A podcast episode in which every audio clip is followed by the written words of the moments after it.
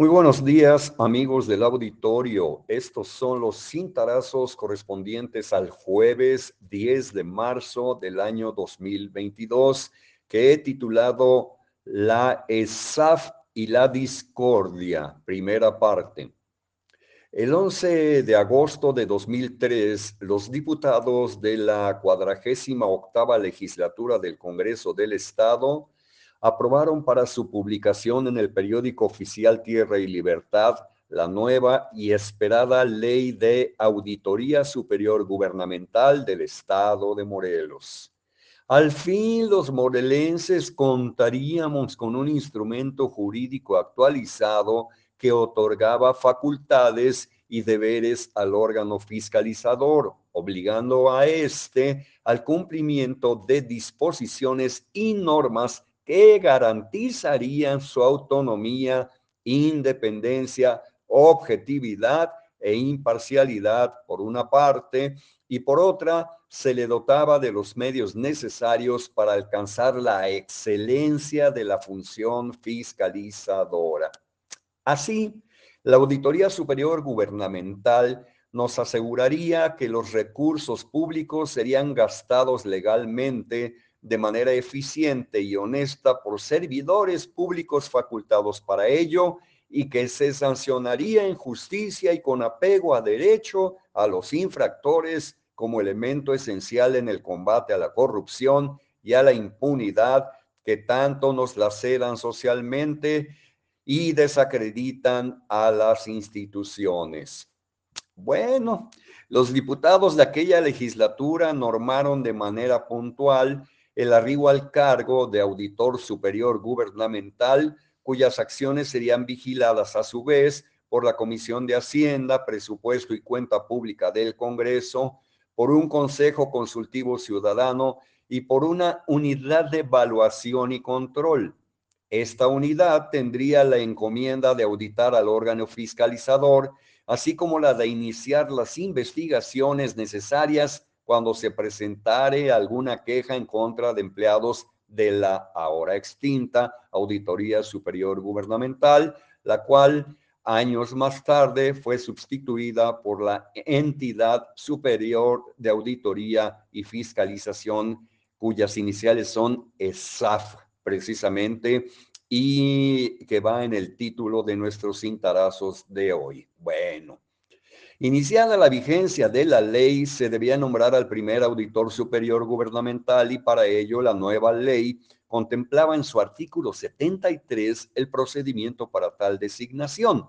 Sin embargo, los propios diputados que la habían hecho la violaron, no la cumplieron y con, e, con intereses netamente partidistas nombraron sin contar con los requisitos y mediante un procedimiento irregular a Diana Aurea Recio Telles, su compañera diputada por el PRI, a quien previamente le autorizaron licencia para separarla de dicho cargo. El montaje fiscalizador había comenzado y los diputados mintieron a sus representados. En violación de las fracciones 3, 4 y 7 del artículo 76 de la Ley de Auditoría Superior aprobada el día 11 anterior, el 26 de agosto de 2003, los diputados de la quincuagésima, de la cuadragésima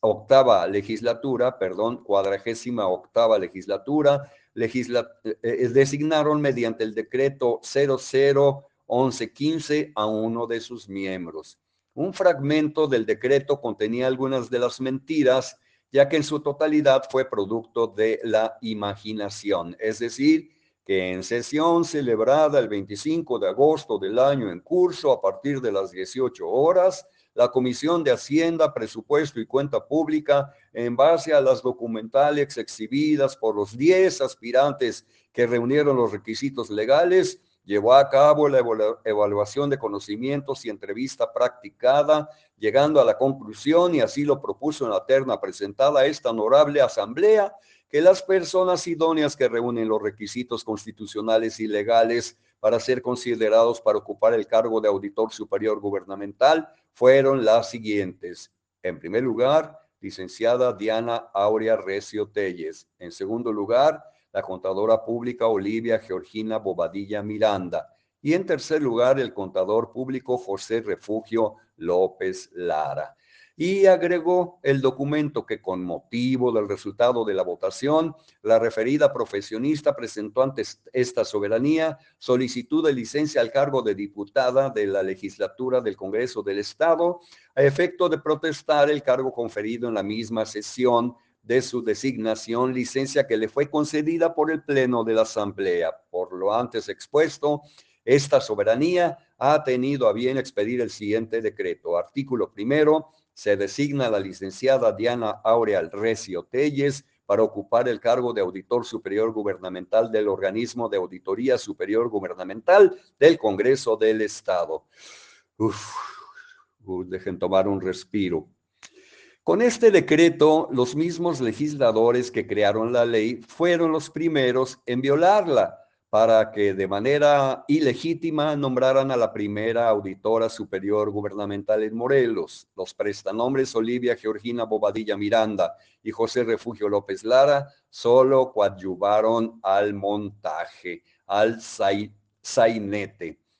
A propuesta de la cuadragésima octava legislatura, el titular del Ejecutivo firmó el decreto 001115, el primer acto del sainete legaloide había concluido entre gritos y los consabidos jaloneos del PRD. ¿Por qué he tocado este tema hoy? Porque se supone que la actual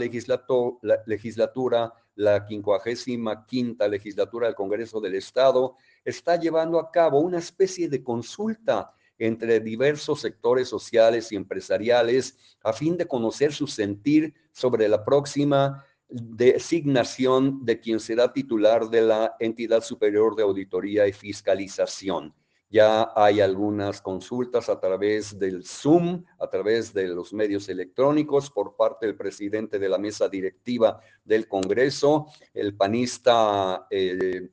Paco Sánchez Zavala, y pues hay que estar atentos a lo que vaya a ocurrir, porque siempre, de siempre, el nombramiento del titular de la famosa ESAF ha estado plagado de partidarismo, de favoritismo, de intereses políticos, etcétera, etcétera. Mañana continuamos con este tema de la ESAF y la discordia en su segunda parte. Por ahora es todo y les deseo que todos ustedes tengan un magnífico jueves.